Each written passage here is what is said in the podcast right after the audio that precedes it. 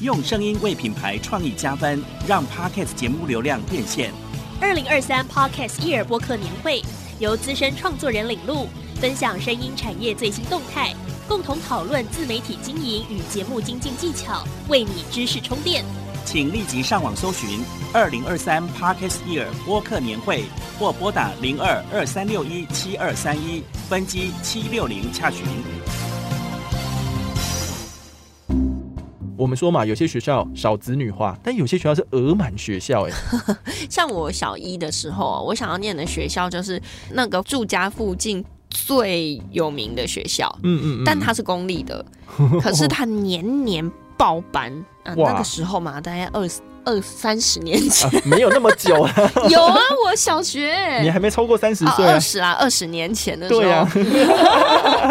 好，所以呢，如果你要帮你的小孩迁户籍的话，一定要注意哦。第一个，你要先打电话到那间学校的注册组，说呢，请问一下，我如果要搬到你这个户籍的话，到底要多久之前把户籍迁过来？好在第二个呢，你要打去这个地方公所的民政课，他才能够告诉你说这间学校是不是真的等于住在附近的哪个里哦可以就就读。这两边都打完资料都确定好之后，请赶快杀到户政事务所去办理迁户口，迁到那个地方去这样子。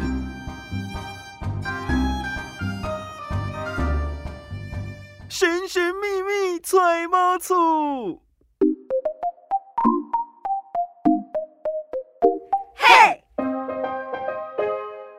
小子买房不怕错，千错万错都是我的错。欢迎来到千错万错的单元。我们节目首播会在 FM 一零四点一正声台北调频台，周六十二点到下午一点的。今天不上班播出，播完之后呢，我们的 Podcast 就会在一点钟上架喽。我是慧俊，我是超群，出生率生不如死啊，创新低啦，没错，真的是创新低哦。少子化这个趋势，其实相信啦，大家都很有感哦。嗯，那天呢，我们才在看说，哎，那个中校西路。哦，对，前面的这个这栋啊，平常都是以前呐，这十五年前、十年前的时候呢，整栋的广告都是补习班的广告，嗯，现在已经所剩无几，就是现在又变成旅店呐，要么就是。吃东西的地方，苏西喽啊，对，哎，他没有收麦当劳，没有收钱哦。好了，所以你就会发现说，哎，现在少子化这个趋势下来，其实真的很多学校招生不足，所以关起来哦。嗯，可是呢，家长去让小孩子读明星学校的这个状况啊。哎，可能因为也生的少吧，望子成龙啊，所以呢，就会希望小孩子呢，在这个升学路上啊，找一个好学区，让他打下好的基础哦。是，所以说很多小朋友呢，在过暑假的时候，妈妈爸爸们都有一个暑假作业，就是看看学区在哪里，要不要迁户籍了，要不要提前去做准备了。哎，这些真的是不能开玩笑哎，因为像是呢，去年有一些民众啊，这去年不是买房热潮嘛，对，然后有一些民众就看准了。一些学区宅哦，像这个台中北屯的一个学区宅，我大概知道是哪里耶。然后呢，出手了八百万元买了学区房，可是呢，签约之后啊，他缴了九十二万之后，才发现虽然呢，我们这个物件离他想要进去的这个 A 国小很近，可是他的学区竟然是在 B 国小，结果就愤而提告中介。对。大家到底为什么要针对这个学区这么的计较呢？那其实就有另外一位这个网友，他本身是台大电资硕士毕业，现在年薪三百万哦。嗯嗯，他就说呢，他当学生的时候也没有很用功啦。那高中呢，就是考了 PR 七十啊，满分九十九，他考七十。对，我那时候 PR 大概九十还八十几。好，他读的是私立高中，但是他在高三的时候突然开窍了，认真读书。那最后毕业的是在台大电资硕士。哦，所以我就是高三没有开窍。没有，你开窍的比较早，太早了，后继无力。然后他现在年收三百万，他就觉得说会读书的就是会读书哈，是看时间，看那个什么样的时间点嘛。那根本就不用花大钱去读什么明星学区啊。就算你读后段高中，只要肯念的话，那个台青教程哦这样的垫资也是很好上的，不用花几千万啦，不值得啦。没错，其实虽然话是这么说啦，但其实我自己的看法是觉得学区它还是有它重要的地方哎，因为每一个。个学校办校的理念、跟学校的校风、跟校长吧，嗯嗯，校长带领的这个，我觉得就是理念啦。是主轴啊，在意的东西其实是不一样的。像我国小的时候，我的校长是书法老师出身的，哇，他就非常非常注重这个学校在书法上面小朋友的一些。特殊专长啊、译文啊等等的。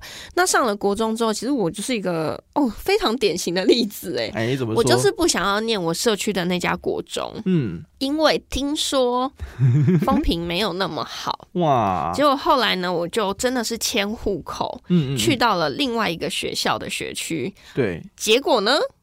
人生我也没有读那个 B 学校，你知道为什么吗？为什么？我考到自由班，哇，所以就直接跨学区，又跨了一次学区。哇，那跨学区到了那个自由班的学区，刚好就是那种台中市非常呃稀奇啦。嗯嗯，那个校地如果换算成现在的价格来说，哇，真的是 不得了了，一寸金啊，是寸土寸金的一个学校。那我就会发现啊，其实真的。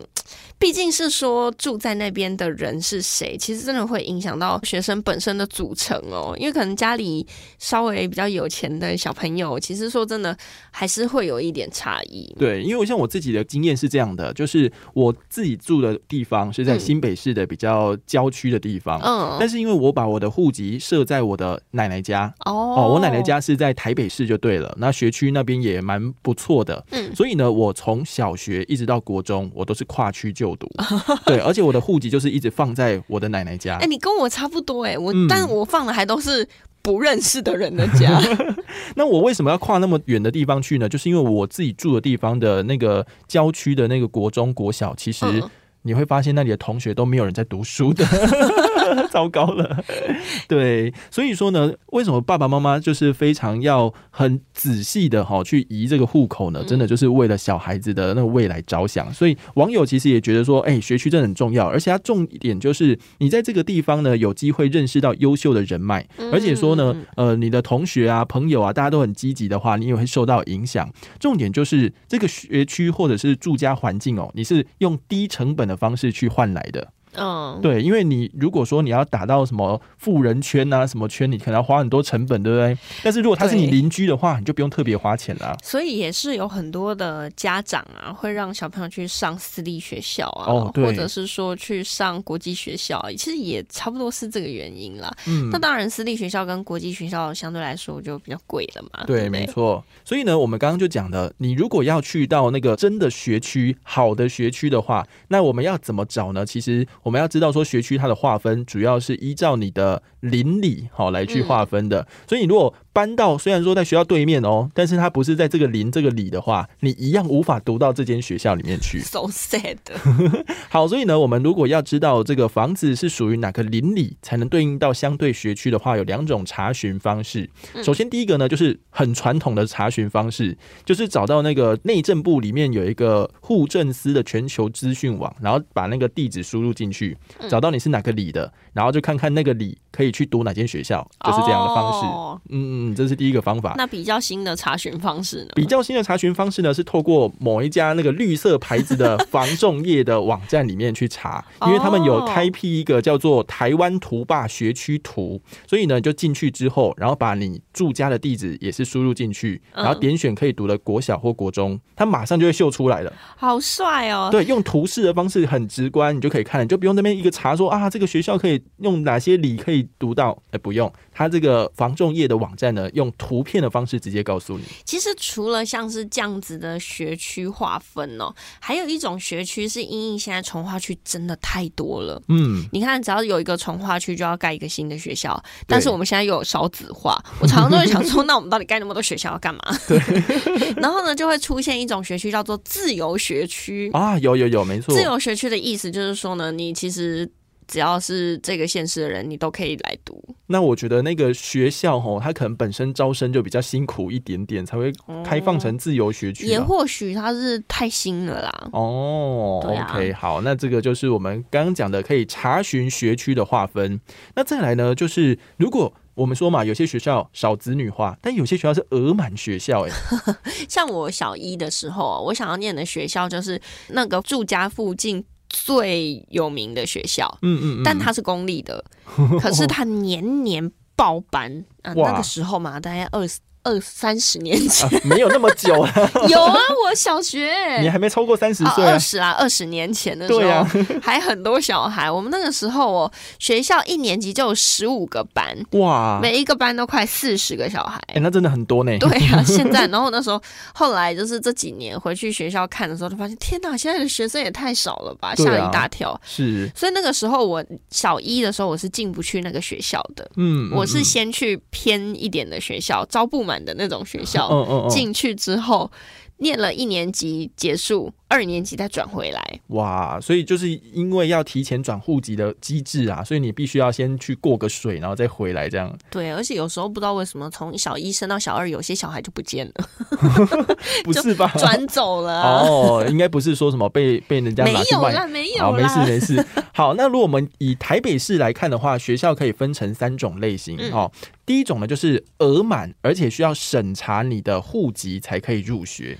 哦，它的审查的部分呢，就是说你不是寄户口，你也不嗯是一个地址里面两户的那一种。哦，就是真的血统纯正优良。哦这个太严格了吧？对对对，有些学校是这样，因为像呃台北市在今年二零二三年就有四十三所的国小额满，而且其中的二十五所呢就必须要进行入学资格审查。哇，对啊，还有那个十五所国中呢也要审查你的入学资格，这样子都是公立的哦，公立的，而且。它的那个评估的。时间呢，就是你在这个户籍到底设置多久？多久？对对对，好、所以评估真的是蛮严格的。他就是要真住户，对，真住户这样。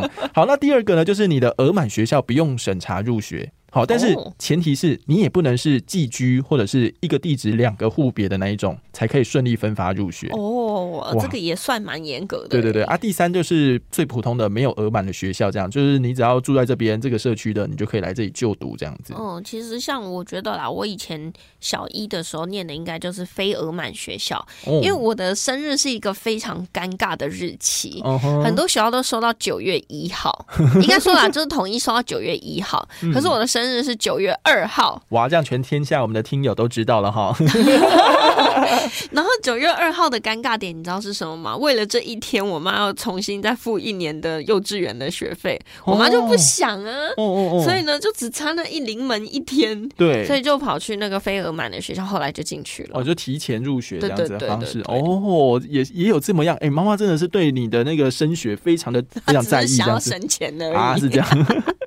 好啦，那如果说刚刚讲到了，你想要去到那个额满学校，想要卡位的话，嗯那其实你必须要完全符合以下三个条件，你才可以优先分发、哦。好严格哦。对，首先第一个呢，就是你自己这个小朋友本人，好，还有嗯爸爸妈妈这样三个人，好，就是你必须要共同设在这个额满学校学区的同一户籍之内，嗯嗯，而且呢，你必须要在这里真的有户口，而不是寄居哦。哦，好，这是第二个条件。第三呢，就是你必须要呃有你那个所有权状，就是你真的是这间房子的所有权状证明。超严格。欸对，，好，三个都要达成，才有可能完全符合到这个额满学校的这个优先分发资格。嗯，OK，好，所以呢，你如果没有取得这三个其中一个，少一个都不行，就对了啦。嗯嗯，好好，所以呢，如果你要帮你的小孩迁户籍的话，一定要注意哦。第一个，你要先打电话到那间学校的注册组，对，哦，打电话去说呢，哎、请问一下，我如果要搬到你这个户籍的话，到底要多久之前把户籍迁过来？对，要不然你到时候换了户籍，结果呢，新的户籍需要读不到，旧的也读不到，那就糟了。其实有时候真的不能太相信那个网络上的资讯，因为有时候就是没有更新到，尤其是像我们如果是公家机关呐、有时候更新速度没这么快的话，还是建议大家就打电话 keep on OK。因为像最近呢，有一个从化区就有一个双语中小学成立了嘛，嗯，结果呢，我就去房仲的网站去看，发现，哎、那间学校还没有被登列出来。嗯，好，所以说呢，到底可不可以在那间学校的学区就读，你还是要打电话去学校的注册组去问清楚。好好，在第二个呢，你要打去这个地方公所的民政课，嗯他才能够告诉你说这间学校是不是真的等于住在附近的哪个里。好，可以就哦读。好，你要先划清楚，这两边都打完，资料都确定好之后，请赶快杀到户政事务所去办理迁户口，迁到那个地方去，这样子。哦，所以其实还蛮重要啊，打电话或者是亲自去问。对对对对，所以呢，这个真的是必须要做的。好啦，那最后呢，你要准备的资料呢，呃，他就告诉你说，迁出地跟迁入地的户口名簿正本、身份证正本跟印章，通通准备好之后，才有机会去办理迁户口这样的动作哦。其实讲这么多啊，就是希望大家要功课要做足啊。嗯，不管你是爸爸或者是妈妈，帮小朋友做这个学区功课，还是要多多留意啊新的资讯，然后不要成为对方的猪队友。就少了一样，就哎没有办法转成功。我相信一定会超生气，一定会家庭会和谐会破灭。真的。不过呢，我们刚刚讲到，可能像台北市，就是固定那几个比较老旧的学区，那就是固定的嘛。你要搬进去不太可能，因为它单凭价格可能就是八十九十一百多万哦，很难住进去。所以有些人就会把那个眼光呢看到了新北市的地方，没错。因为像新北市哦，它的额满学校呢，你知道吗？在二零一九年有十六间国小。但是到二零二三年，居然到二十二间国小，哎，人口迁入，对，迁入居多。那会发现说这些额满学校在哪里的？当然，第一个就是新北市政府所在地的板桥区，嗯，那其他的呢，就是快速移入的新兴从化区，就是传统的林三淡。零三淡是什么？呃，就是林口的从化区，嗯，然后三峡的北大特区，以及淡水的淡海新市镇这几个区域，它都是叫零三淡。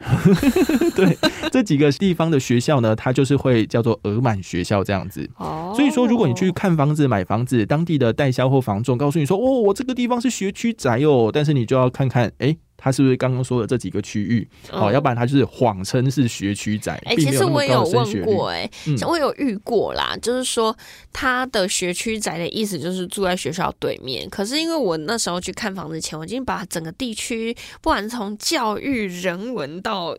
一切我都已经查过了，所以他讲说他是学区宅的当下，我就呃，这里不自由学区嘛，然后我就看到那个带笑的脸一变，就嗯嗯嗯，对啦，我要被拆穿了，糟糕哦。对呀，好啦，所以为什么刚刚讲三峡北大或者林口新市镇大家会喜欢，就是因为它的市容整齐，大楼很多，而且房价还是台北市的一半。现在还有一半吗？呃，差不多也是一半，因为台北市也往上了。哦，对对对对对对对，好，所以说有些父母就会这样子去做。好啦，结论就是什么，孩子。困巴巴，然后成长发育长高高，学校就在家附近旁边，绝对能省下不少通勤时间。我觉得工作也是啊。啊，好了，但是你知道吗？刚刚我们讲了这么多，什么选学校啊，什么就学环境啊。虽然是好的出发点，但其实是想赚取未来的增值空间。嗯，也是，所以大家购买学区债还是要注意啦，你的涉及的时间、学区的范围有没有符合规定哦？嗯，不然说你就是买了一个新家过去，发现哈。还是不能念，那你真的是会被家里的另一半可能会哦骂死。对，好了，希望大家都可以搬到自己喜欢的学区，好，这个环境很重要，小孩的成长就靠你啦。还是不要生好了。好了，欢迎大家到各大 podcast 平台收听我们节目，也可以到今天不上班脸书粉砖留言，也可以到 Mixer Box 跟我们互动，Apple Podcast 留下五星好评。千错万错，我们就下次见，拜拜。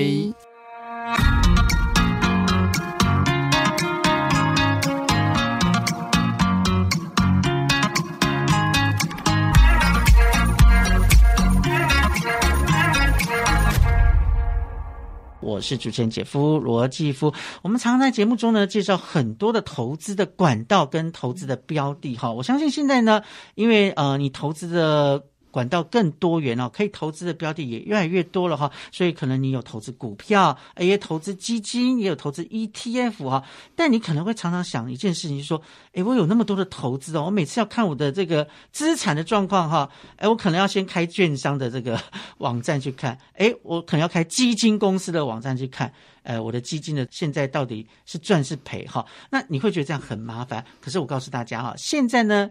有一个很好用的工具哈，它可以把你所有资产的状况啊，全部都在一个 A P P 上面呢，呃，让你一手掌握哈。那到底是什么样的一个工具呢？哎，我们今天呢就邀请集宝业务部的副理李元李副理呢，来好好告诉我们，到底有什么样的工具可以让大家呢，哎，这个一次就把你的资产呃掌握住，而且一目了然呢？我们欢迎我们今天来宾李副理，副理早安。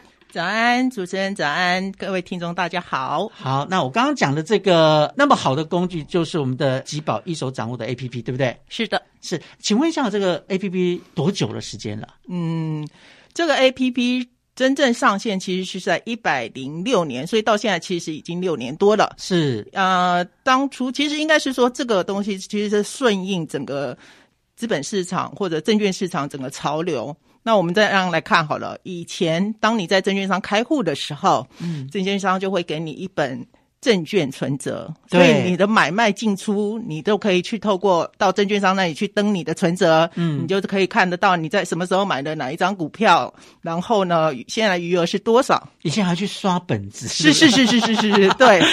不过现在因为电脑方便哦，可能在网站上面就看得到，所以现在可能很多人手上都还有一本那个存折，但很久没有去刷了。是，那因为现在我应该是说，为什么说是顺应整个资本市场潮流这样来看，是因为。其实大家也都知道，目前到现场去下单的客户相对少了。嗯哼，大部分大家都用电子下单的方式。是的，所以意思就是说，其实整个投资人也很少跑证券商跑号子了。以前我们叫号子。对对，所以现在很多的大厅其实都缩减了。是是是是是，不像以前哦，好热闹哦。以前以前看电视会看到整面的电视墙。对，没错没错。然后现在大家因为也不到证券商那边去了，然后实际上当你要。刷存折你就会不方便，因为你你既然都没有去了，你大概刷存折的几率就会变小。嗯，所以顺应这个整个潮流，吉宝在一百零六年推出所谓的电子存折。嗯哼，它一开始其实就是把整个纸本的存折变成电子化，啊然后让客户不用到证券商端，你透过 App 你就可以看到你哪天买哪天卖，然后你现在余额还有多少。所以基本上一开始是让大家看你现在的。股票资产有多少？对不对哈？那从最简单的功能，现在已经。哎，发展到就像我刚刚讲，很多资产都可以在上面看得到，对不对？是的，嗯，那现在大概用这个 A P P 的人数有多少呢？目前为止已经将近四百二十五万户了。我想这个礼拜应该可以达到四百二十五万户的目标。哇，那这也是因为其实大家也都习惯在用电子化的方式在处理自己的资产的部分、查询的部分。好，那我们就仔细来告诉大家哈，到底我们可以用这个 A P P 来查到我们什么样资产？当然有讲股票资产当然是一定的嘛，是一定查得到。我们可以在里面看到什么样的资讯呢？好，那我们这样讲哈，其实整个投资人为什么叫投资人？意思说你是透过股票市场去买卖股票，那当然这中间你会有所谓赚取价差这件事情。嗯，那另外一件事情，其实你买了股票。等于就是这一家发行公司的股东，没错。所以呢，你的股东你就有所谓的股东权益，包含说，诶，每年要开股东会，那你可以行使你的股东权利。是。然后每年公司有盈余的时候，他可能会去做盈余的分配，包含可能配现金，可能配股票。然后，另外就是我们刚刚讲股东会，你会需要投票。对，那这样相对应的股东的权益的部分，其实，在吉宝一手掌握 A P P 里面，意思就是说，你除了可以查到你的。你买卖的股票的过程跟你的余额相对应的，当遇到股东会的时候，配股配息的时候，你都可以透过我们的股东权益这一项功能，去可以查到你相对应的你投资的股票的股东会时间，还有配股的比例。好，我自己有在用这个。功能，我觉得股东权益这个功能实在太棒。我们待会再花时间来好好讲这个部分。不过我先想要问一下傅理一件事情，就是也有其他的资产是可以透过这个 A P P 查询，比如说像基金，对不对？是的，因为像我们节目是非常重视基金的投资啊。我们要怎么在吉宝一手掌握的 A P P 里面查询到我们的基金的这个资产的部分呢？OK，如果你是吉宝一手掌握的用户，嗯，然后你也有透过投信或者基富通这种销售公司，嗯，去买基金的话，是你在你一进来的我的资产的画面，嗯哼，你就可以看得到你的基金部位了。是，那我想用。电子化的方式，或者我们直接讲用 App 的方式，最方便的地方就是你不会看到全部都是数字的余额。那那我们会看到什么呢？你就会看到图表式的方式，然后你就可以看到你的资产的分配的状况。是，哎，最大趴数在哪一块，在哪一档股票，或最大趴数在哪一档基金，它是会用。图表的方式，一个派的方式去呈现出来。是，然后刚刚提到了，如果你同时买的股票也买了基金的话，那你可以去切换你的股票资产占的比是多少，然后基金资产的大概投资的部位一共有多少？哦，你们还会帮我们把资产的组合都帮我们列得清清楚楚。是的，而且是用图表的方式来列出来。是的，啊，那真的就是。一目了然。是的，然后在股票或基金上面，其实它都会有一个趋势图，嗯，提供你三个月、半年或者一年，你在这中间你的资产的变化的情况。哎，那请教一下傅理哈，你刚刚一开始有讲说，哎，比如说我们要透过像投信公司或者是像基富通这样子的一个基金平台的买卖基金的管道才查得到。那现在很多人是用银行的方式去买这个呃基金的话，那这部分查得到吗？好，那这件事情真的要说抱歉，因为其实我们也接到很多这样的客服电话，哦，有人在问，对不对？是的，因为如果你是透过银行来买基金的话。我们可能讲一些架构，就是其实银行是用信托的架构在处理，意思是说，其实银行在。帮你买基金的时候，他是用银行的名义买的，对。然后他的记账就银行自己记账，所以吉宝这边看到的名义人就是银行，嗯，不会是落到你的身上，所以我们才没办法提供有关银行你透过银行去买的基金，在吉宝这边就真的看不到了。好，这点呃，姐夫可以补充一下，因为呃，基本上我对基金还算有点了解哈。刚刚傅理讲的意思是说，你透过银行买基金的时候，银行跟基金公司下单的时候，他不是下说呃罗继夫或者李富理的名字。他是用，诶，比如说 A 基公司，就是 A 银行的名字去下单，所以基金公司只知道有一家 A 银行下单，但是不晓得我罗继夫，诶，还有李富理，我们两个人的名字，对不对？是这个意思。是的，所以你们就没办法把这个资讯汇到你们这个系统里，告诉说，哦，我罗继夫在。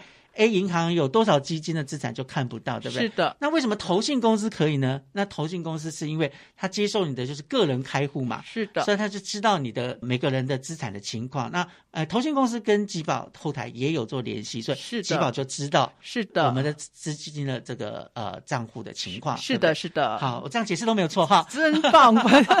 好，当然我们希望以后还是。有机会了啊，但可能不知道怎么样的处理，那越清楚越好。所以基金的部分的话，刚刚讲资产状况可以查到，我记得好像里面也可以查到。基金的一些基本的资料，对不对？是的，呃，我们其实透过找基金，不管你有没有投资这档基金，你都可以透过我们找基金的功能去找到你想要投资或或者是你已经投资的一些基本资讯，嗯，都可以透过找基金的功能去找到的。对，呃，你刚刚讲说资讯，就包括比如说像净值什么啊，我们都查得到，是是的，是的。那还有就是说。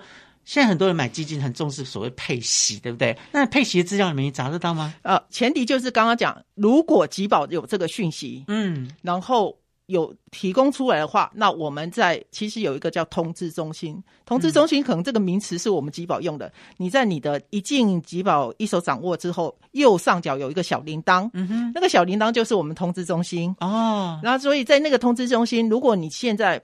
包含股票股利的配息，包含我们刚刚讲股东会的讯息，嗯，包含你基金的配息，都可以在这里通知中心，我们都会通知你的。哦，所以你说三个月之内的讯息，我们都查得到。是的，哎，所以说你是是不是很方便？刚刚一路这样讲下来，股票的除权除息你也查得到，基金的配息情况也有查得到。当然。一定要强调一个前提，就是这些基金公司跟上市上柜公司，它有把资料提供给基保，它才能的提供嘛，对不对？是的，我相信啊，这个功能那么强，以后各家公司、各家基金公司一定会主动提供给你们，这应该不用太担心嘛，啊，谢谢谢谢 啊，对，好，那除了这个之外呢，还有什么样的资产我们可以查到？好，那我们来看一进基保。一手掌握，其实它就是一个我的资产。嗯，我的资产目前为止，我们刚刚讲啊，除了上市上柜公司之外，然后另外就基金的部分是。那我们之前另外参加了开放银行作业，吉保去连接银行，只要跟吉保有签约的银行，目前是十六家银行。嗯，你可以透过吉保一手掌握去查到这十六家银行里面你属于你的银行存款的部分。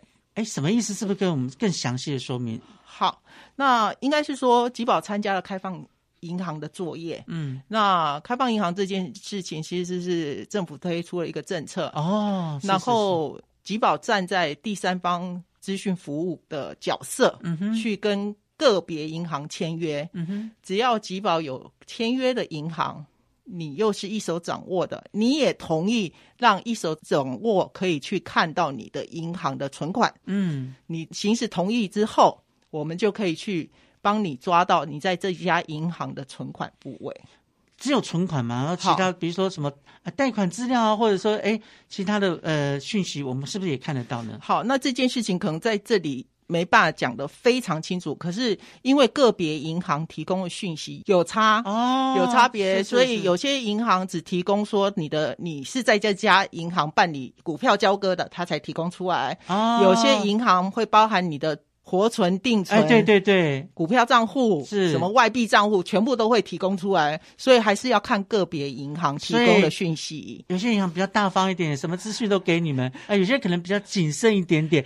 但我觉得，就像刚刚讲，我们要有走一个开放银行的概念，是开放金融的概念，而且现在真的互相连接的这个资讯那么的发达，而且大家也强调说要所谓的电子化啊，是的啊，所以我觉得应该鼓励银行都要加入这样的平台才对吧？啊，其实吉宝也在这方面做努力的，应该是说我们尽量就是去洽询目前还没有合作的。那要报告是说，其实目前诶。前二十大金融机构，我们已经占了九成了。一个、嗯意思就是说，十这十六家当当中，其实占全台湾的存款用户已经占了九成了。嗯嗯嗯所以我们也还继续在努力，后面也还有在洽谈当中的。嗯，那因为跟银行这边借接的话，都要诶、包含银行、包含集保都需要投入资讯成本。嗯哼，那借接上面也需要完成测试。是那所以这部分的话，集保继续努力。当然，我相信你们一定很努力在做这件事情了哈。呃，重点就是希望这个 A P P 的系统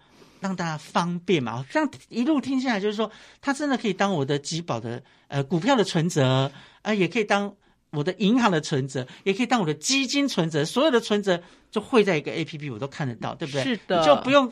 哎，到处跑啊，这收集资料，那边收集资料，这样真的很麻烦哈。哦，所以我我真的也蛮鼓励大家去下载这样的 A P P 哦，真的可以让你的资产在一个 A P P 里面完全就呈现啊，真的非常的实用了哈。我自己用过，我应该可以呃来。实证一下这个功能哈，当然我们希望吉宝可以帮我们争取更多的诶上市上市公司，还有诶银行还有基金公司的一些资料，让我们这个 A P P 的资料更完整就是了哈。谢谢今天非常谢谢傅理来参加我们节目，谢谢。谢谢。